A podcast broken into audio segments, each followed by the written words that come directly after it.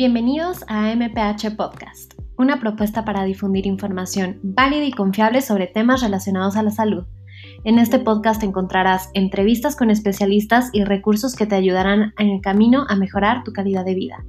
Mi nombre es Javera Gómez Pimienta, soy psicóloga clínica y hospitalaria comprometida con hacer un cambio en el mundo a través de la educación y la psicología. Sin más por el momento, comenzamos.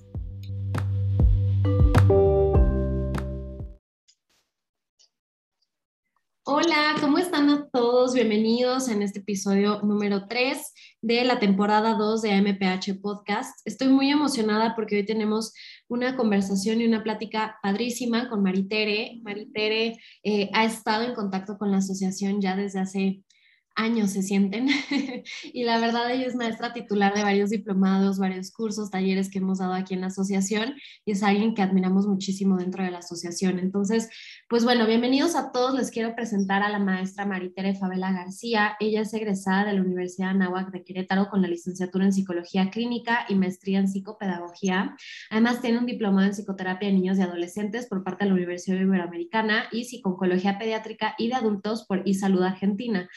Recientemente es egresada de la maestría de Psicología de la Salud con enfoque eh, TCC por la ICEP y eh, Actualmente ya brinda consulta psicológica infantil privada desde hace ya nueve años, además de que estuvo como psicóloga en el Hospital Infantil Teletón de Oncología. Ella es creadora del espacio psicólogo.kids, así lo pueden encontrar en Instagram y en Facebook, como plataforma de información digital de apoyo para padres de familia sobre aspectos de salud mental en los niños. Además es voluntaria internacional en Fundaciones Pro Infancia. Maritere, qué gusto tenerte aquí con nosotros, te doy la bienvenida. El día de hoy vamos a platicar un poco sobre lo que es la psiconcología pediátrica, porque no sé si vieron, pero el 15 de febrero fue el Día Internacional del Cáncer eh, en los Niños, entonces pues obviamente nos encantaría conmemorar ese día platicando sobre esto. Maritere, me gustaría que nos platicaras un poquito más eh, digo, ya, ya leí tu semblanza, pero me gustaría que nos platicaras más sobre tu experiencia, qué fue lo que te llevó a clavarte en psicología pediátrica, cómo fue que te empezaste a adentrar en este mundo de la psicología. Claro, hola Javi, muchísimas gracias por la invitación, me encanta estar en este espacio este, y muchísimas gracias por la introducción que ya diste de mí.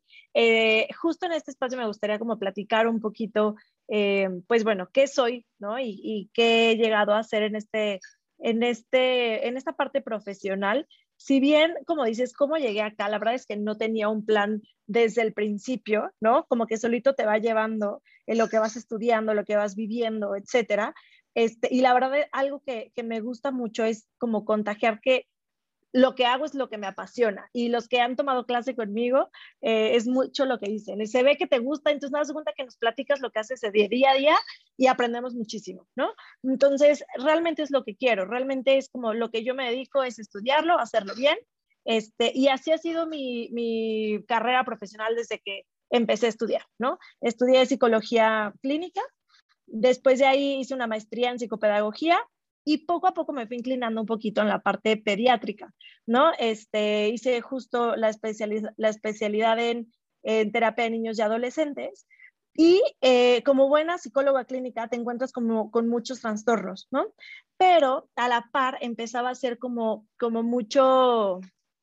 Eh, voluntariado en diferentes instituciones. Mi tesis, por ejemplo, la hice en un tutelar de menores o mi servicio social lo hice en un hospital. O sea, como con muchas instituciones me llamaban la atención donde no muchos profesionales de la salud podemos llegar o tenemos fácil acceso, ¿no? Y ahí me di cuenta donde hay una gran necesidad. Regularmente en estas instituciones de salud o instituciones públicas o instituciones este, privadas, etcétera, no hay un, profesional de la salud mental y que creo que es sumamente importante como eh, trabajo interdisciplinario. Háblese de tutelar de menores, háblese de un hospital, háblese de una escuela, ¿no? Este, y entonces me empezó a llamar la atención y dije, a ver, ¿qué necesito para que me dejen entrar en esta institución y pueda ayudar, ¿no? O sea, ¿qué, qué credenciales o qué profesionalización tendría que tener, etcétera. Y de ahí, eh, algo que escogí fue hospitales.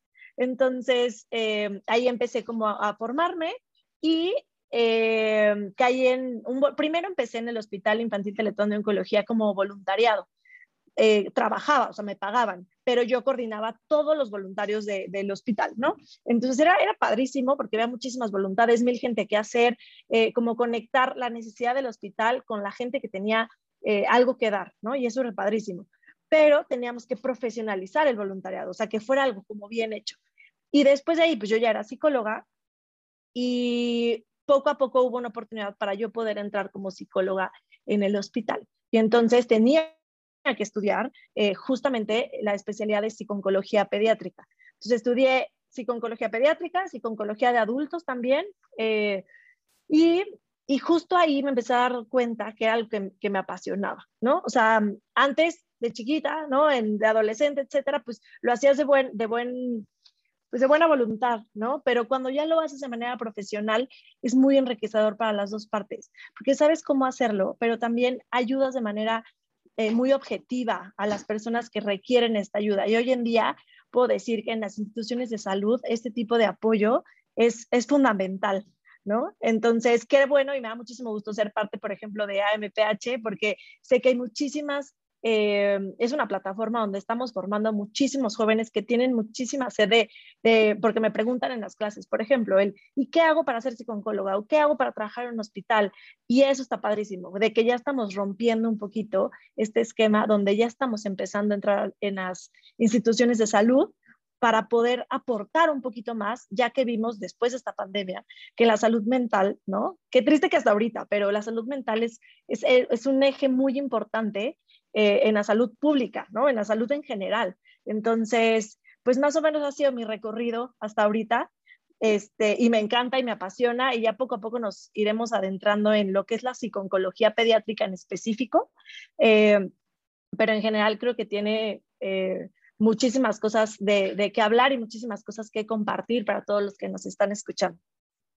Padrísimo, Marite. Oye, y esto que comentas es súper cierto. Siempre les digo a mis alumnos que muchas de las que hemos trabajado en hospitales o estamos como en contacto con estas instituciones, iniciamos como voluntarias, ¿no? O sea, creo que el voluntariado ayuda mucho a darte esta experiencia, por supuesto, y a ver cómo más podemos profesionalizar esto que estamos viviendo, ¿no? Sobre todo como estudiantes de, psicología, a veces los que acabamos de egresar o los que estamos egresados, ¿no? A veces es así como el, híjole, ¿qué hago? ¿Cómo me empiezo a adentrar en esto? Exacto. creo que el voluntariado ayuda mucho. Eh, ahorita que nos estabas platicando un poco más como de tu experiencia de psicología, y demás, y que te fuiste como especializando. Em, cuéntanos un poquito cómo ya te adentraste a la psicología pediátrica. O sea, ahorita nos decías que, que trabajabas en el hito, ¿no? Como estaba parte de coordinación de voluntarios y así. Pero ¿qué fue lo que más te llamó la atención para que tomaras ese paso y dijeras, híjole, ¿sabes qué? En niños y en adolescentes es lo que quiero. Ya, la verdad, eh, el tema delicado, o sea, cuando tú hablas de, primero que un niño se enferme, ¿no? Es un tema delicado. Y dos, es cómo entras o cómo, cómo le entras a este tema, eh, cómo le ayudas y cómo le ayudas a los papás para enfrentar este, esta situación, ¿no? Entonces, vi que lo o sea, la primera reacción de cuando tú le dices a alguien, ¿no? que trabajas con o que existe el tema de niños con cáncer, por ejemplo, este, evidentemente la, la reacción natural es, híjole, no, sea, no, no son compatibles, ¿no? O sea, un niño y esta enfermedad que es muy eh, dolorosa, ¿no? Y esta enfermedad que, este, que es muy difícil, como que no va compatible. Entonces decíamos, sí, pero, pero existe, ¿no? Y no porque eh, la neguemos va a dejar de existir. Necesitamos hacer algo para trabajar con, eh, con esta situación, con los niños que la están enfrentando, con los papás que tienen que apoyar a los hijos, etcétera.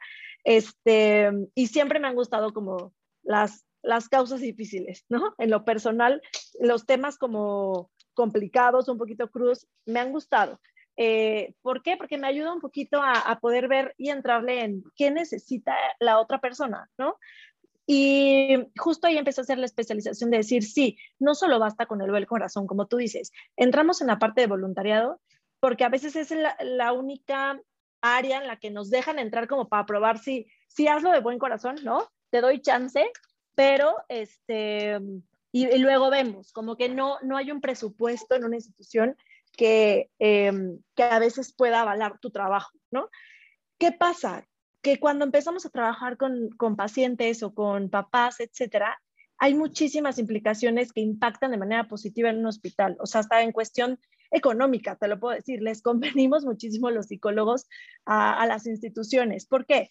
Trabajamos mucho con el impacto emocional de los pacientes y cuando los pacientes están acompañados, eh, cooperan mejor con el tratamiento, ¿no? Se quejan menos, utilizan menos medicamentos, N cantidad de cosas que te pueden listar, ¿no? Y que se nota que se adhieren, es decir, como que se apegan más a lo que dicen los doctores y eh, afrontan de manera eh, más efectiva toda la enfermedad, ¿no? justamente porque había una necesidad de cómo eh, abordar este tipo de enfermedad con los niños y con los papás, eh, medio, o sea, como que yo quería poder ser ese eslabón para poder ser de ayuda, ¿no? Como útil, no solamente de buen corazón, de sí, sí me acerco y de repente era como, ¿y qué más? O sea, necesitamos hacerlo de una manera más profesional. No había eh, profesionales justo especializados en psicología, es psicólogos generales y ya, ¿qué ver? Sí ayuda, sin embargo, entre más especializado estés en el área en el que vas a, o sea, vas a como desarrollarte, creo que la ayuda es más eficaz. También hay que ser muy sinceros eh, como profesionales de la salud, ¿no? Entonces, eh, de hecho, las maestrías o la formación que hay, eh, la formación que hay de psiconcología es muy poca, ¿no? Realmente no existe. bueno, no existía, perdón. Y, y ahorita muchos de los que por ejemplo, yo estudié en, una institución de Argentina, ¿no? Mucho salió en, España. Ahorita ya, por ejemplo, en Querétaro sé que hay una maestría en psiconcología, eh, en EICEP también hay una, especialización. Tenemos que buscarle, pero realmente no es como psicología general, ¿no? En la, cuestión de psiconcología. Entonces, como es nuevo, no había psicólogos especializados en, en impartir como esta ayuda. Entonces, eh, ya poder tener esta especialización y poder ayudar eh, y empezar a ver el impacto que tenía, era como, claro que vale totalmente la pena. ¿Por qué? Porque era darle calidad de vida a la gente que solo por llegar a una institución de salud pública o de salud privada, ¿no?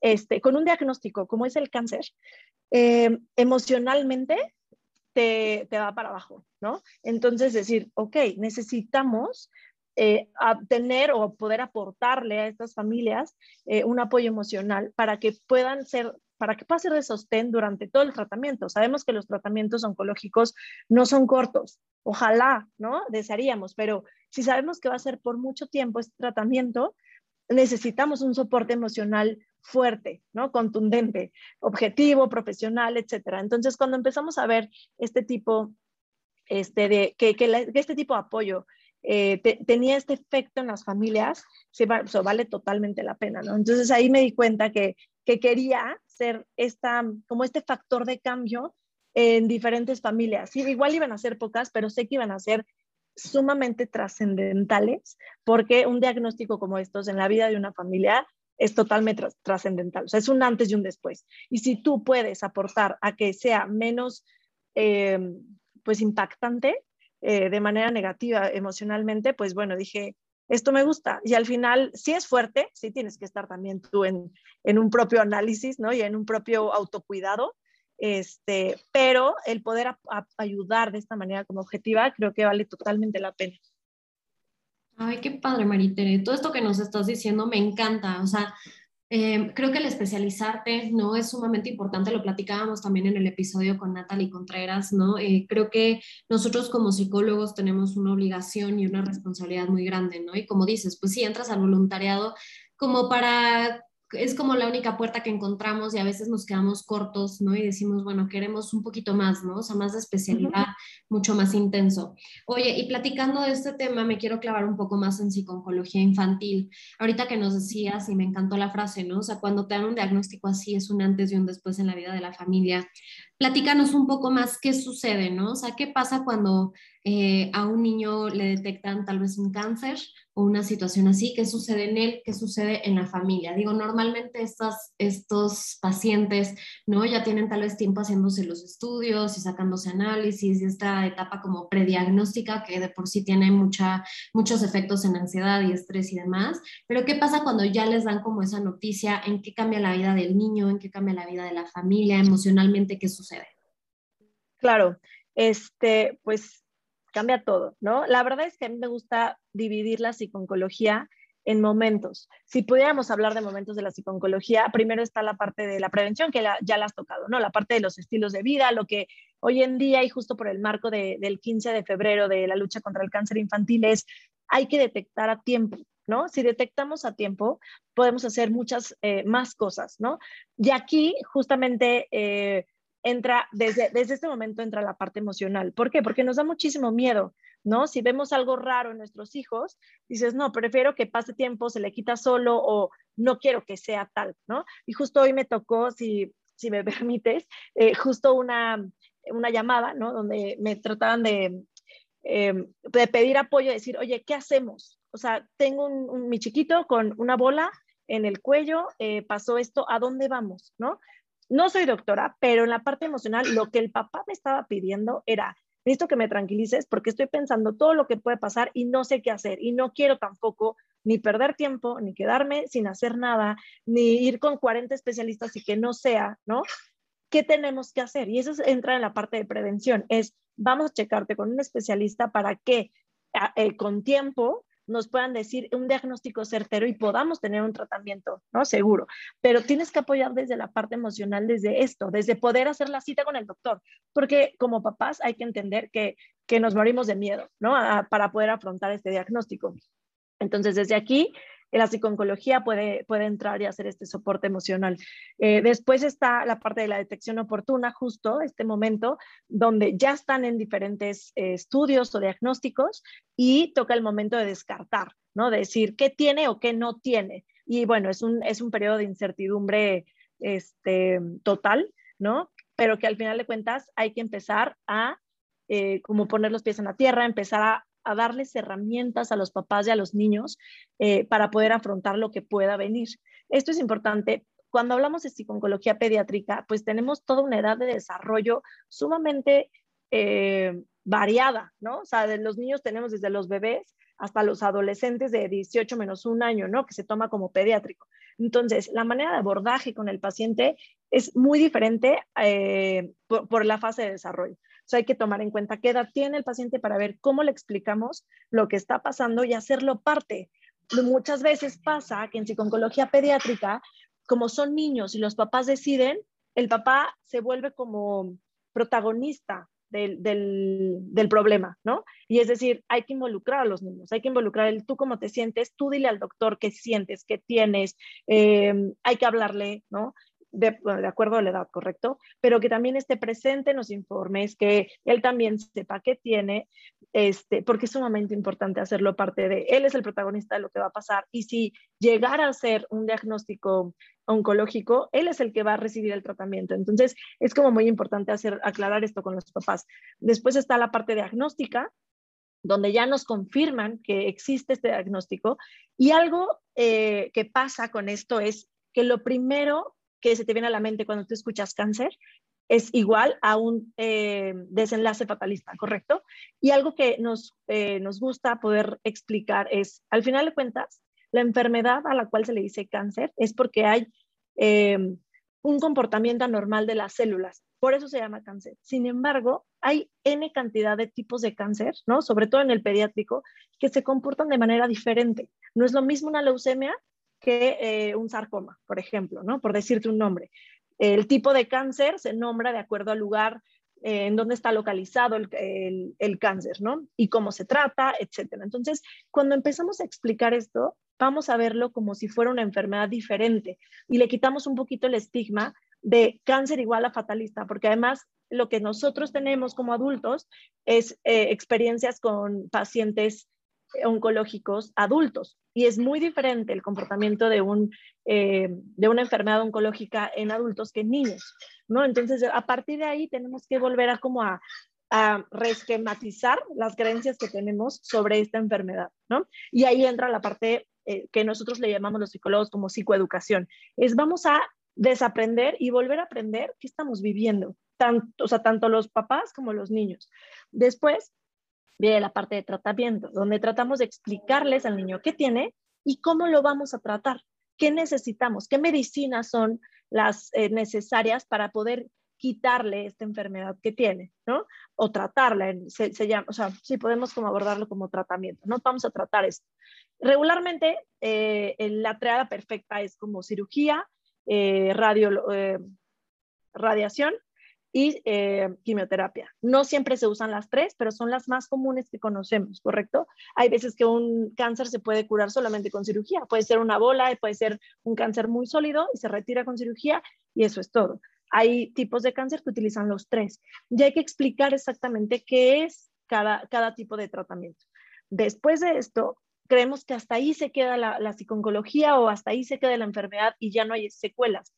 Algo importante es qué pasa después del tratamiento. Y hablamos de los pacientes supervivientes de esta enfermedad. Sobre todo en pacientes eh, pediátricos es sumamente importante porque pudieron haber eh, sufrido una enfermedad de muy chiquitos y algunos tratamientos ahí dejan algunas secuelas a largo plazo, por ejemplo, de manera cognitiva. Pueden afectar la memoria. Entonces hay que trabajar con ellos cómo integramos este déficit y cómo rehabilitamos cognitivamente eh, la parte de la memoria en su vida. Pero esto es solamente llevando como un seguimiento del paciente post enfermedad, ¿no? Ya que, ya que está en vigilancia, se le llama, ya que acaba un tratamiento, entra en periodo de vigilancia aproximadamente de cinco años, donde vamos viendo el, desarrollo de este, de este chiquito este, y ver qué necesita. Puede ser apoyo emocional, puede ser de rehabilitación física, rehabilitación cognitiva, puede ser de algunos implantes, puede ser de algunas otras cirugías,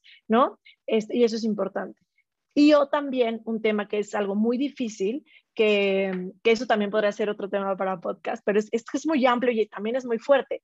Dentro de todo esto que hablamos de oncología pediátrica, eh, todavía hay un tema más delicado, que se llama los cuidados paliativos pediátricos. Y es cuando hay un periodo de terminalidad, es decir, que el tratamiento curativo este, ya no es la opción para el paciente y entonces ahora lo que tenemos que hacer es un tratamiento paliativo. Antes no se tocaba ni siquiera en adultos, ¿no? El, el poder dar un tratamiento paliativo, por ejemplo, en casa a los pacientes que han pasado por una enfermedad así y ya no hay un tratamiento que pueda curarlos, entonces se busca una, una parte de confort, una calidad de vida en el paciente pediátrico y que esto regularmente pasa en su casa, en su hogar y que no pase en el hospital, ¿no? Y esto también lo aborda la psicología pediátrica, junto con todo un equipo interdisciplinario de cuidados paliativos que se puede decir que es un poco nuevo, ¿no? Hay, hay apenas pocas especializaciones en esto, pero creo que es sumamente necesario para abordar la dignidad de la persona, sobre todo cuando es niño, de poder decir, eh, cómo poder vivir estos últimos momentos de vida de la manera más digna posible y con una muy buena calidad de vida. Es sumamente difícil hablar esto con los papás, porque como papás te puedes aferrar a hacer todo lo imposible, ¿no? Lo que esté en tus manos para poder salvar la vida de tu hijo. Pero a veces la, ciencia tiene límites, ¿no? Y te toca poderlo abordar de otra forma, ¿no? Como aceptación, como poder brindarle eh, mejor dignidad a tu paciente, a tu hijo. Entonces, esta parte es difícil, pero que también se ha llevado a cabo y que es mejor abordarla de una manera eh, interdisciplinaria a no hacer nada, ¿no? Y hacer que mm, existe una cosa que se llama encarnecimiento terapéutico, por ejemplo, tener pacientes en los hospitales probando mil eh, tratamientos hasta que el cuerpo ya no aguante más, ¿no? Entonces, esta parte también se me hace como, como importante. Te las, te las quise poner así un poquito como en, como en fases, porque a mí me ayuda más ordenarlo, pero porque también es como esquematizar en, en dónde entramos. Creo que desde que em, empieza un tipo de diagnóstico, una sospecha de diagnóstico, hasta que termina, en todo tenemos que ver y en todo podemos ayudar y que justo es lo que queremos ir haciendo, ser un gran apoyo justo en, en esta parte de, de oncología pediátrica. Padrísimo, Maritere. Me encanta que lo hayas dividido así. Creo que también a los que nos están escuchando nos va a ayudar como un poco a poner en orden, ¿no? Esto que comentabas.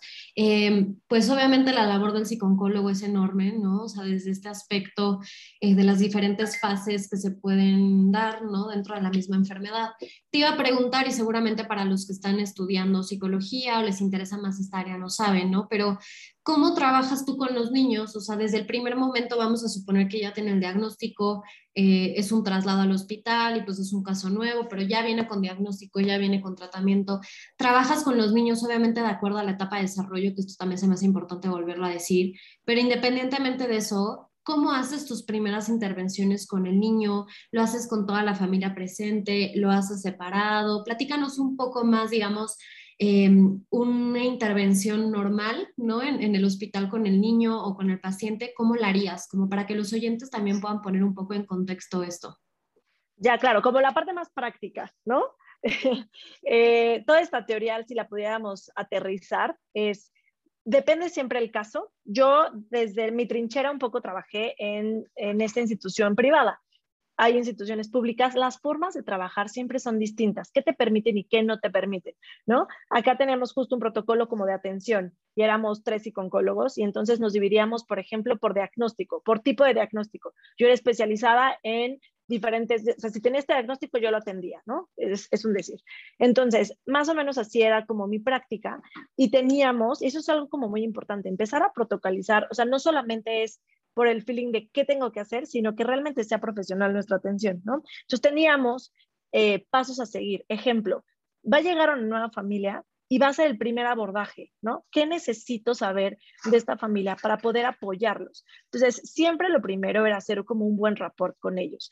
Primero presentarte, eh, ser muy empática con lo que estaban viviendo, no porque realmente esto es nuestro trabajo, ¿no? O sea, cuando trabajamos, eh, tenemos, somos profesionales de la salud y estamos en, en hospitales y así, regularmente nos acoplamos muy rápido a nuestro trabajo. Y algo que también les decía mucho a mis alumnos es, traten a cada familia como si fuera tu primera vez estando en ese hospital, porque para ellos es la primera vez que afrontan esta enfermedad, ¿no? Y para todos es, es nuevo, tienen mucho miedo, sean empáticos en todo lo que ustedes sintieron por primera vez, ellos están sintiéndolo igual, ¿no? Entonces el abordaje cambia muchísimo cuando le dices, yo sé, ¿no?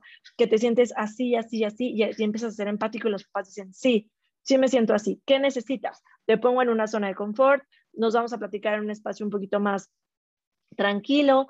el abordaje con los niños, como dices, es por fase de desarrollo, pero por excelencia el juego o la parte lúdica este, es un rompehielos excelente con los niños. Entonces, siempre traigo o en mi bata o en donde esté algún juego, algo para poderlos distraer. Regularmente rompe el esquema en vez de solo platicar verbalmente y hacer una entrevista, de repente les enseño objetos de distracción que sean como muy atractivos para ellos. Y entonces empezamos a platicar sobre eso y, de manera cuando ya no es tan directo, se empiezan a abrir más, ¿no? Y de, mira, este es un, puedo, enseñarles el hospital, por ejemplo, o eh, les puedo explicar qué hacen aquí, quién soy yo, además.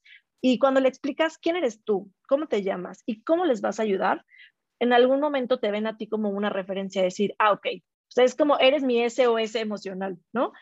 Lo que necesites contigo, sí. Y regularmente eh, cuando tienen dudas de otra cosa, te preguntan también, ¿no? Entonces, siempre veo a la familia eh, junta al principio. ¿Por qué? Porque si, los, si el chiquito ve que tú haces buen eh, clic con los papás, ¿no? O los papás tienen confianza contigo, el chiquito automáticamente va a tener esa confianza también contigo, ¿no? Como decir, ah, es una persona confiable.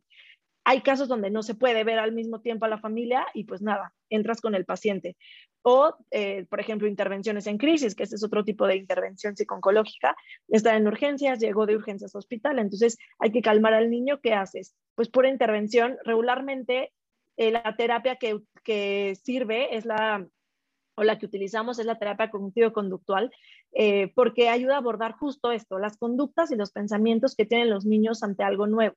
Eh, y entonces ahí trabajamos mucho el intervención en crisis, respiración diafragmática, que se puedan tranquilizar, en dónde están, etcétera, ¿no? Esos casos como muy específicos. Después hacemos entrevistas, ¿no? Para poder ver eh, dónde están, o sea, como unos rayos X de nuestra familia, ¿no? De dónde vienen, este, igual vienen de muy lejos, ¿no? Entonces tuvieron que dejar otra parte de la familia allá y empiezas a hacer como tu historia clínica para poder ver dónde vas a intervenir mejor, ¿no? Este, y ya que tenemos ese tipo de, información, vemos junto con la parte médica qué tipo de diagnóstico tiene y cuál va a ser el tratamiento para empezar a preparar a la familia.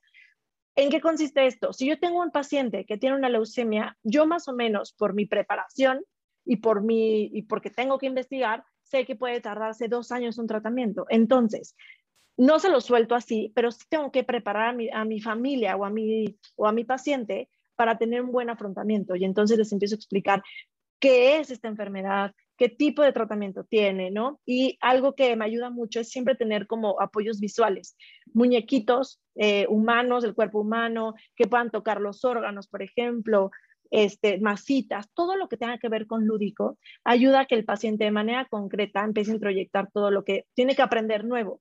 Nadie sabe oncología, ¿no? Para, o sea, si, si empezamos a hablar de términos así, es como hablarles en chino pero con una parte emocional de que sabemos que es algo malo.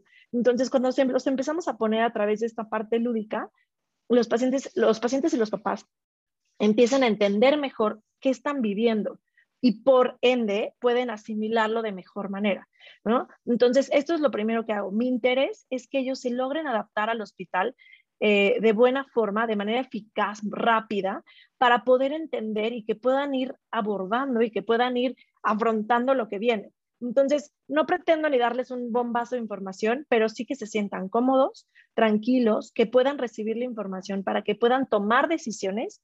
Y eso puede durarte un mes, por ejemplo, ¿no? Pero tienes que estar muy al pendiente de ellos, enseñarles, por ejemplo, este, las áreas donde van a estar, quiénes son los doctores, cómo se llaman, por qué les van a hacer esto. Tal lo que me pasa mucho justo con doctores y cuando platicamos es, pues cada uno está enrolado en su tema, ¿no? Y está bien, pero a veces falta o estaría muy bien que todos nos presentáramos y decir, hola, yo soy tal y yo hago, por ejemplo, las radiaciones, ¿no? Yo estoy encargada de la radiación. ¿Qué es la radiación?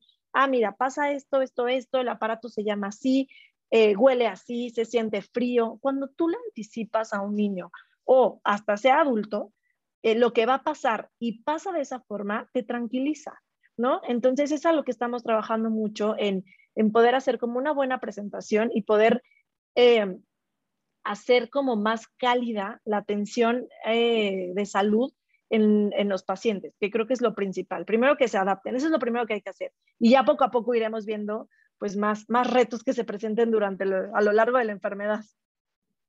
Súper, Maritere. Oye, ahorita que nos estabas platicando un poquito más de esto y hablando sobre retos, me gustaría dividir esta pregunta en dos, ¿no? Pero me gustaría que primero nos contaras ¿Cuáles han sido los retos más complicados que has afrontado trabajando con este tipo de población en particular?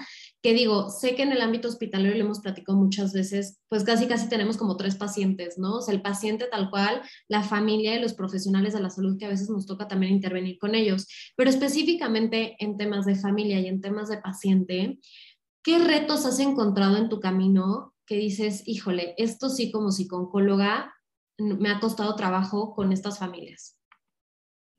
Híjole, sí hay varios, sí hay varios, pero si pudiera nombrarte algunos, y creo que puede ser útil además para quienes pueden estar escuchando, es muchas veces como psicólogos creemos que, o sea, nosotros estudiamos esto porque queremos ayudar, ¿correcto? Y tenemos esta voluntad de, de todo lo que estudiamos o vemos es para, para entregárselo a alguien y que le pueda servir. Pero ¿qué pasa cuando la otra persona no quiere recibir esto, ¿no? O no está listo para recibirlo o francamente te dice, eh, no estoy interesado, gracias, ¿no? Y esta, y esta parte de donde te cierran la puerta a ti como psicólogo en tu quehacer, dices, pero es que ¿por qué no se deja ayudar? Y te causa muchísima frustración.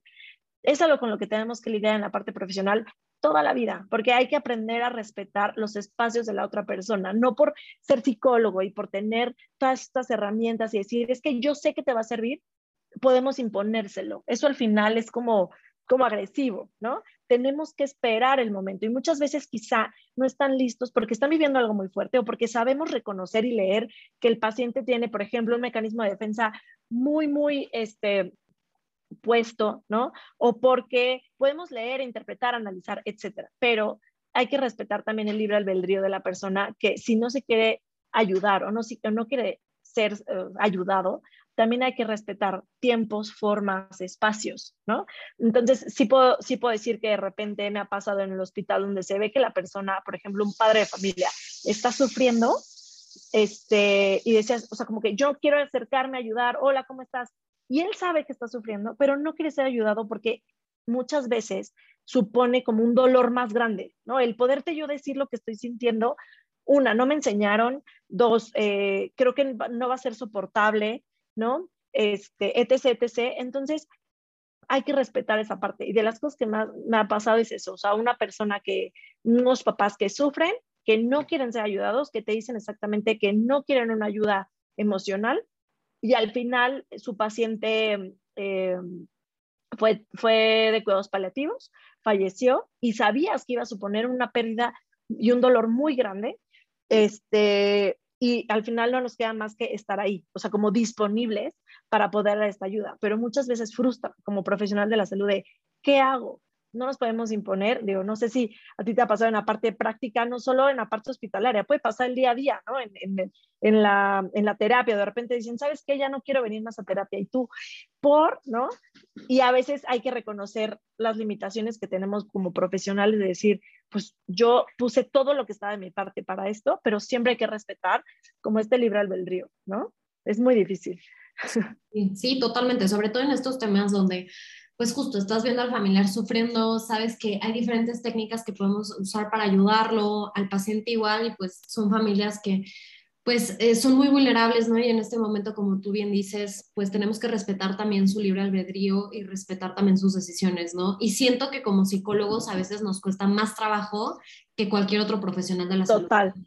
Totalmente, sí. O sea, sí, sí es muy complicado en general. Oye, Maritere, y hablando de esto, por ejemplo, en temas bioéticos, ¿alguna decisión que, que, tú veas que dices, híjole, es que esto podría ayudar mucho al, al, paciente, pero por temas de creencias, cultura, contexto del familiar o contexto de la familia, no, no, se, no se logra o no se está cumpliendo o no está logrando hacerse, por ejemplo, estos temas tal vez de algún trasplante, tal vez de algún tratamiento, que sabes que le van a ayudar y que tal vez los doctores es como su recomendación. Y en esta toma de decisiones, ¿te ha tocado que los papás pues sean complicados en este tema? Sí, no tanto, ha habido muy pocos casos, sin embargo, justo uno de los principales como obstáculos que hemos tenido es la religión, ¿no?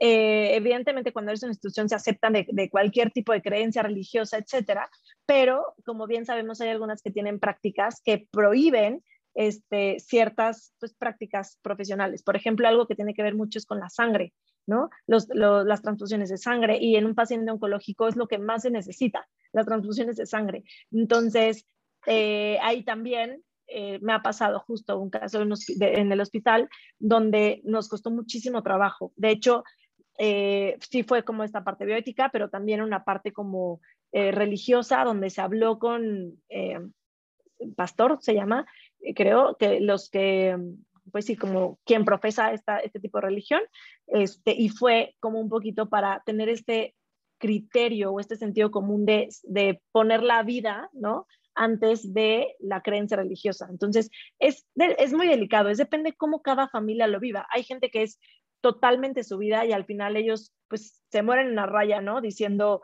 pues así es lo que creemos y esto es lo que va a pasar y nos retiramos, ¿no?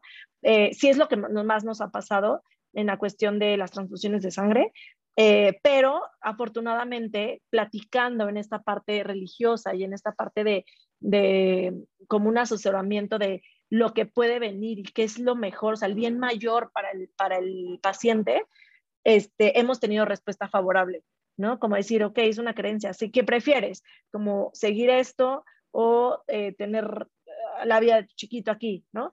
Pero siempre muy cuidado en este marco religioso porque no queremos confrontar la ciencia con la religión y con las familias porque les causa mucha culpa, no es lo que han aprendido y profesado toda su vida. Entonces, a veces estos temas son sumamente delicados, muchas veces sí se hacen en un, este, por ejemplo, se discuten en la parte bioética y se llaman a diferentes este, especialistas, hasta religiosos, y platicarlo mucho con los papás, ¿no? Ponerles como el panorama eh, muy sensato enfrente y decir, esto puede pasar, ustedes eligen.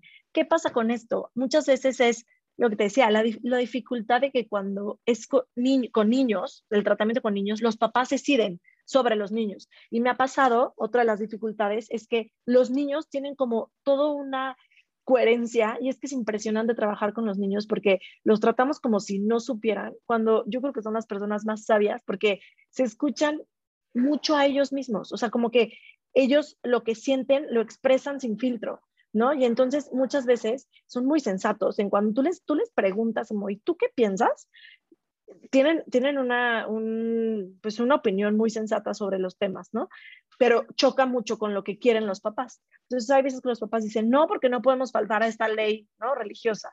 Y la mamá dice, sí, pero si yo falto a esta ley religiosa, pasa esto, mamá, ¿no? Y me pierdo de que la oportunidad de que yo pueda tener salud, etcétera. Entonces, eso se vuelve complicado, interesante, pero y parte de esto también es poderles dar un poquito de voz y voto a los pacientes. Lo que decía desde el principio es como, este, ellos son la parte eh, principal ¿no? De, esta situación. Ellos son los que les van a poner todos los tratamientos, de los que se está hablando el diagnóstico y es sumamente importante hacerlos partícipes de esta situación. Entonces, sí se ha pasado, pero creo que la clave aquí es cómo se aborda, no imponer la parte científica y nosotros tenemos la razón, sino vamos a ponerlo sobre la mesa, vamos a darles todo lo que necesitan. Entonces, si las familias se sienten culpables, por ejemplo, de faltar esta parte religiosa, es vamos a entenderlos y vamos a ver qué necesitan. Igual vamos a traer un pastor para que pueda platicar con ellos y que todos se tome una decisión eh, informada, ¿no? No que se impongan las cosas. Y creo que así nos ha funcionado mucho cuando platicamos todos la situación como en la mesa, ¿no? Y se llega como a una buena, buena resolución. Pero sí son temas difíciles, sí hay, sí hay. Claro, totalmente. Gracias, Maritere. Oye, y también te iba a preguntar, eh, digo, te tocó obviamente toda esta parte del COVID y ya sé que todos están hartos de hablar de eso, pero eh, ¿qué impacto ha tenido, por ejemplo, eh, en el hospital, ¿no? Como en estos temas de restricciones de los niños. Bueno, obviamente el proceso de socialización para estos niños con otros niños, ¿no? Que están pasando tal vez por el mismo proceso, por un proceso diferente, pero de, la misma área o, o tal vez diferente diagnóstico, pero del mismo lugar. Eh, te iba a preguntar como qué efectos has notado que ha tenido el COVID, sobre todo en esta población y en este tipo de pacientes. Híjole, muchísimos. Y de hecho tratamos de hacer justo un estudio de investigación del impacto que tenía el vivir ¿no? esta pandemia con una enfermedad, sobre todo porque eh, la enfermedad del cáncer eh, hace que, este, que los pacientes estén inmunocomprometidos, es decir, que las defensas con las cuales se van a defender del virus este, no estén igual ¿no? que, que, que cualquier eh, niño, ¿no? Entonces son más vulnerables eh, a adquirir y agravarse, ¿no? Si, si tienen este COVID. Ahora, lo que pasó mucho en el hospital donde, donde yo lo viví fue la parte emocional. El aislamiento por seguridad justamente de los niños fue un aislamiento total. Entonces, eh, solo estaba un cuidador todo el tiempo con ellos, pero no tenían visitas, no podía venir ningún otro los cuidadores, no podían vivir, manos, eh, etc., etc., ¿no? Y eso hacía como un aislamiento, imagínense, no poder pues ver a tu familia cuatro meses, cinco meses y además estar pasando por un proceso este, difícil. les platico esto porque el, el, programa en el que está en el hospital es que da como cierto, este, ¿qué será? Pues es como un albergue, se llama, donde viven las familias al lado del hospital. ¿Por qué? Porque se ha visto que una de las primeras eh, causas de complicaciones en los niños con cáncer son, eh, pues, por ejemplo, las infecciones no tratadas o cosas como secundarias a, la enfermedad y que se dejan pasar por mucho tiempo. Si está al lado del hospital y tiene algún síntoma y se trata de manera oportuna, eh, no tendría por qué haber complicaciones. Y eso ha hecho que sea como muy bueno eh, y que las estadísticas de sobrevida, por ejemplo, el hospital, sean superiores ¿no? a, las, a, las, a las nacionales. Entonces, se ofrece que las familias vivan al lado del hospital, pero por lo mismo, pues no pueden entrar y salir, ¿no? Y sobre todo por pandemia, pues lo que pasó es que se quedaban aquí viviendo, ¿no? En, muy, de manera muy digna, tienen cuartos privados, tienen su baño, su aseo, su todo, todo, todo. Sin embargo, pues es la parte familiar. Entonces, hay dos cosas. Una, el aislamiento social, que favoreció muchísimo la ansiedad y la depresión en los niños y los familiares, de, no poder contar con alguien para poder sobrellevar esto, sobre todo con cuidadores, cuando menos tienes a la abuelita, al papá, al esposo, etcétera, para poder eh, sobrellevarlo. Y los niños, pues tienen a otros niños, a sus primos, como de manera cotidiana, su vida normal, ¿no? Que le ayuda un poquito a desfogar la parte emocional. Y dos, el poderlo vivir de de manera, por ejemplo, el sentirse vulnerables, el decir, yo soy un niño más vulnerable que cualquier otro y estoy en peligro todo el tiempo. O sea, si a mí me llega a dar, a mí seguro se me va a complicar mucho más que cualquier otra persona. Y entonces era una parte como de ansiedad este, sobre esta creencia del virus, además de que pues era nuevo, no queríamos saber cómo se iba a comportar, ¿no? Em, eh, nos tocó que, que, pasó con un chiquito le dio COVID en el hospital, gracias a Dios no pasó a mayores, ¿no? Como que tuvo como las suficientes defensas y además eh, actuaron de manera muy oportuna y gracias a Dios no pasó a, a mayores, pero justo no queríamos como descifrar qué iba a pasar en niños inmunocomprometidos o con tratamientos oncológicos, etcétera. Entonces era como esta ansiedad. Teníamos que trabajarlo. Y, por ejemplo, había pacientes que se daban de alta o que ya se iban a vigilancia durante el periodo de pandemia. Y entonces era regresar a su casa, pero con esta amenaza que estaba en el supermercado. O sea, la mamá decía, es que ¿cómo voy a salir yo al súper sabiendo que pude haberme infectado y llevar el virus a la casa y está mi chiquito que se está, eh, que acaba de salir del cáncer, por ejemplo, ¿no? Entonces era trabajar mucho con estas creencias que tenía, como de poder eh, cuidarse, ¿no? De hacer todos los protocolos necesarios, pero no vivir aterrada, no vivir con miedo, porque tampoco podía quedarse en su casa aislada, ¿correcto? Entonces, mucho de lo que trabajamos de trastornos fue ansiedad y depresión sobre esto que nos pegó. Y sí, sí complica muchísimo más el abordaje eh, de, de, los tratamientos oncológicos con y sin pandemia, ¿no? Entonces, más o menos es el panorama que nosotros nos dimos cuenta. Claro, súper interesante, Maritere. Gracias por compartir esto que, dices, ¿no? O sea, como esta ansiedad que aumenta eh, por este riesgo de ser, de ser una persona con, eh, con mayor vulnerabilidad en general, ¿no? Entonces creo que es importante, igual digo, lo hemos visto, eh, imaginemos, ¿no? Si a los niños normales eh, sin, ninguna, sin ninguna patología, sin alguna enfermedad, obviamente hay ansiedad, hay depresión, hay estrés, ahora una persona que tal vez tiene un diagnóstico oncológico, pues evidentemente aumenta, ¿no? Oye, Marita, platicando sobre esto también, ya para cerrar un poco más el tema, me gustaría que nos contaras es que siento que nos podríamos estar aquí horas platicando, ¿no? Y si ya sé. ustedes que nos están escuchando les gustaría saber más de un tema en particular, coméntenos en las redes sociales y así nos clavamos Maritere y yo en un tema en particular, ¿no? Eh, pero bueno, eh, te quería preguntar, en esta situación como psicóloga, ¿qué retos has encontrado, por ejemplo, en el hospital? Con, eh, con, los doctores o con el equipo médico, ¿no? Digo, sé que para nosotros a veces es complicado y siempre les digo que pues lamentablemente no nos consideran todavía como personal fundamental dentro de un hospital, ¿no? Entonces te quería preguntar si en esta área de psicología, que yo quiero creer que sí, pero ya me dirás si estoy equivocada, ¿han habido como menos retos o qué tipo de retos has afrontado con estos doctores? Ya, la verdad es que yo estoy como muy agradecida por el equipo afortunadamente que me topé, ¿no? Porque, digo, parte de la fundación donde estaba, como que algo que, que los unía era la forma de trabajar, ¿no? Y cuando tú vas a trabajar y quieres hacer algo por los demás y quieres mejorar el lugar donde estás, se nota, sea, como que no te pones el pie, ¿no? Uno tras otro, es decir, ¿cómo, a ver, cómo sumamos? ¿Qué hago yo? ¿Y qué traes tú? ¿Y qué tenemos todos? Y entonces esto lo ponemos como este, al servicio de, de, ayudar a los demás, ¿no? Y creo que me topé justamente este, en un trabajo donde todos pensábamos así. Eh, no, no muchas veces es afortunado ese tipo de trabajo, pero aparte aprendí a trabajar así.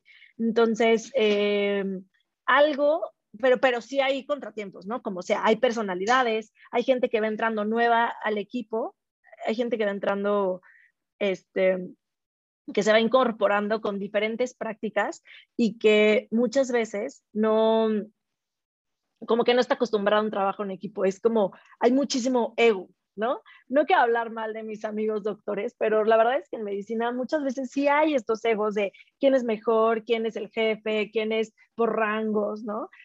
Puedo decir que también en psicología puede existir, sí, claro, pero eso es cuestión como de personalidad, como que el ego humano siempre nos traiciona un poco, em, pero eso, eso es importante, el no querer sobresalir más que el otro para decir que yo soy el mejor. O por ejemplo, algo, un obstáculo importante es el reconocimiento, ¿no? Como el buscar que siempre me reconozcan que yo hago. Si tú estás enfocado en tu trabajo y sabes lo que tienes que hacer y cómo lo aportas, creo que es algo este, sumamente importante. Ahora, en la parte de trabajar con los médicos, eh, justamente antes, con, con, médicos como mucho más grandes, pues no estaban acostumbrados a tener justo eh, el área de psicología para compartir, ¿correcto?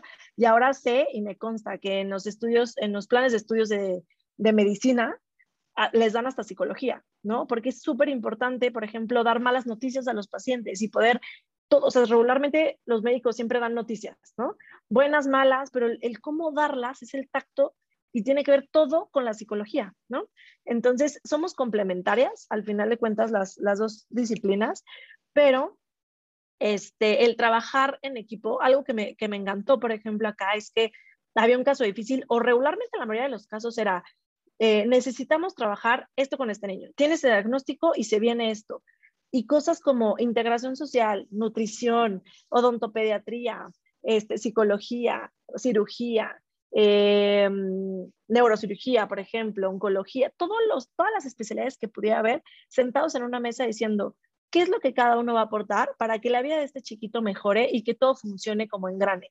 Eso para mí fue como entre utopía y como un sueño hecho realidad, de decir, qué padre que haya mesas de trabajo donde todos puedan poner su especialidad al servicio de la gente, ¿no? Y entonces a mí me encantó trabajar así eh, el hospital sigue trabajando de esa forma y me encanta. Si lo pudiéramos trasladar este tipo de, de abordaje en otras instancias, creo que cambiaría mucho este, este, la eficacia de nuestro trabajo. O sea, en la parte de instituciones de gobierno, en el mismo gobierno, ¿no? En, iniciativas de, de, trabajo, creo que es como muy importante.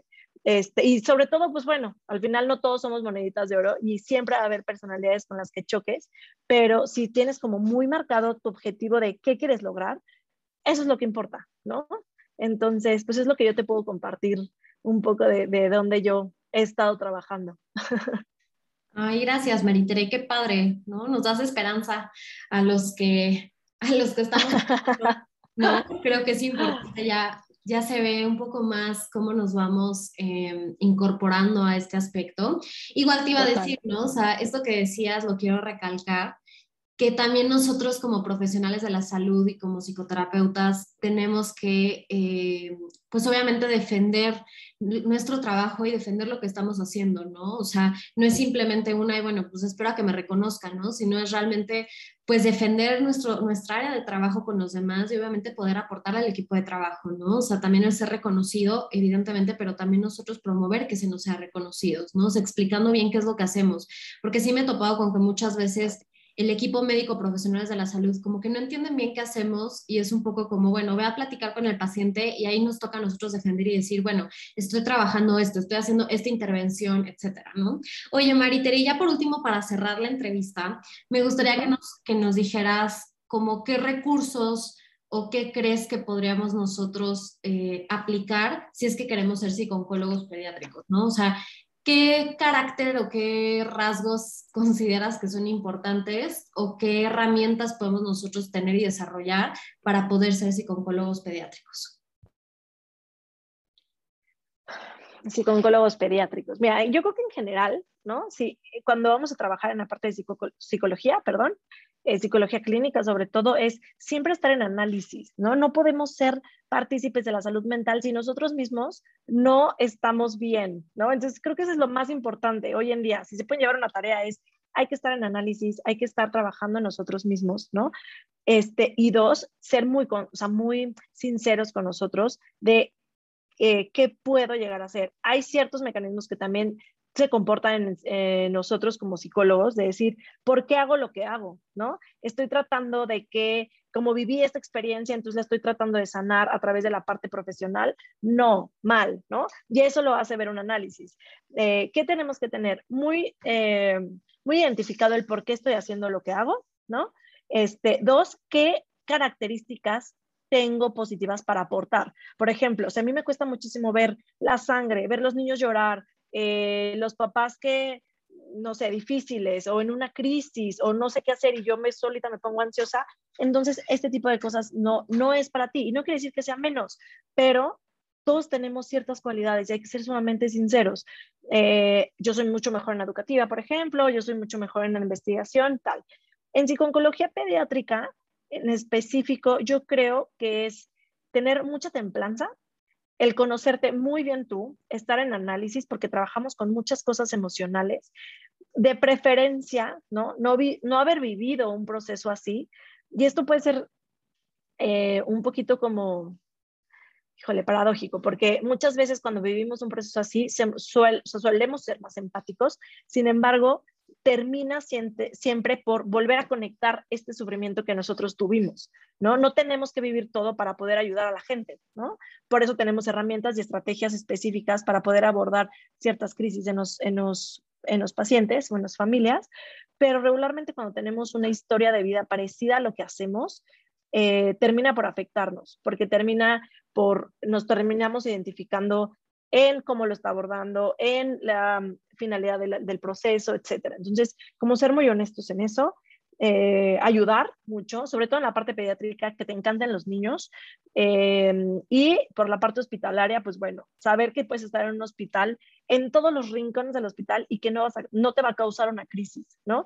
Y a mí yo creo que en lo personal, el que te guste la adrenalina. O sea, a mí me encanta todo lo que es hospitalización, el que te llamen a la mera hora, el que subas a terapia intensiva, el que prepares a un niño, que te metas a quirófano, en que si estás sangrando, pues le puedes echar la mano, entre que está llorando porque le están dando un medicamento, puedas sobrellevar este tipo de estrés, pero además seas de utilidad. No puedes quedarte pasmado, ¿no? Pero entonces yo creo que la parte hospitalaria genera cierta adrenalina que es como emocionante ¿no? En, este tipo de perfil de psicólogos hospitalarios. Y con los niños, pues también conocer muchísimo las etapas de desarrollo. Ya acuérdense que los psicólogos que trabajamos con niños, no solo trabajamos con los niños, trabajamos con los papás, con los familiares, con todo un equipo, ¿no? Que está atrás de los niños y a veces eso suele ser muy complicado. O sea, creemos que solo va a ser tú y el niño y el pacientito y pues, pues no. Sabemos que atrás de ellos están unos papás que le meten creencias, que son formas de vida, etc., etc., y eso lo vuelve un poco complicado porque ya es psicología también de adultos, ya es psicología de crianza, y es psicología, ¿no? Eh, más, más completa. Entonces, si yo les voy a compartir eso, son algunas de las cosas que, que yo considero que es importante tener si yo me quiero adentrar en especializarme en psicología pediátrica, ¿no? Es un buen estómago y un grande corazón. Eso sí. Qué bonito, cerramos con broche de oro, me encanta, creo que eres de las primeras psicólogas que es conecta con esto y concuerdo contigo, ¿no? O sea, si le gusta el área hospitalaria tienes que tener ahí un gusto raro por la adrenalina, como dices, ¿no? O sea, tienes que poder actuar en ese momento y saber de intervención en crisis para poder decir, bueno, me están llamando a quirófano porque hay una urgencia o me están llamando a terapia intensiva, tengo que entrar, ¿no? Me encanta, de verdad que les describiste perfecto lo que es el trabajo hospitalario. Este, Maritere, muchísimas gracias por todo lo que nos aportaste el día de hoy. Eh, gracias a todos los que nos están escuchando. Si quieren saber de algún tema en particular, ahora sí que no te vamos a soltar, Maritere, ¿no? O sea, Yo feliz. Se nos fue muy rápido esto. Nos fue rapidísimo y pues igual te pueden encontrar ahí en redes. Maritere también es maestra eh, dentro de los diferentes diplomados que tenemos dentro de la asociación, entonces, y de masterclasses, talleres y demás. Entonces, si quieren saber de algún tema en particular o quieren que demos alguna masterclass de algún tema en particular, con muchísimo gusto nos pueden escribir en nuestras redes sociales y les contestamos. Maritere, de nuevo, muchísimas gracias por estar aquí. Pues, muchas gracias a ustedes. La próxima semana. Gracias a todos. Totalmente. Bye, bye. Muchas gracias a todos. Saludos.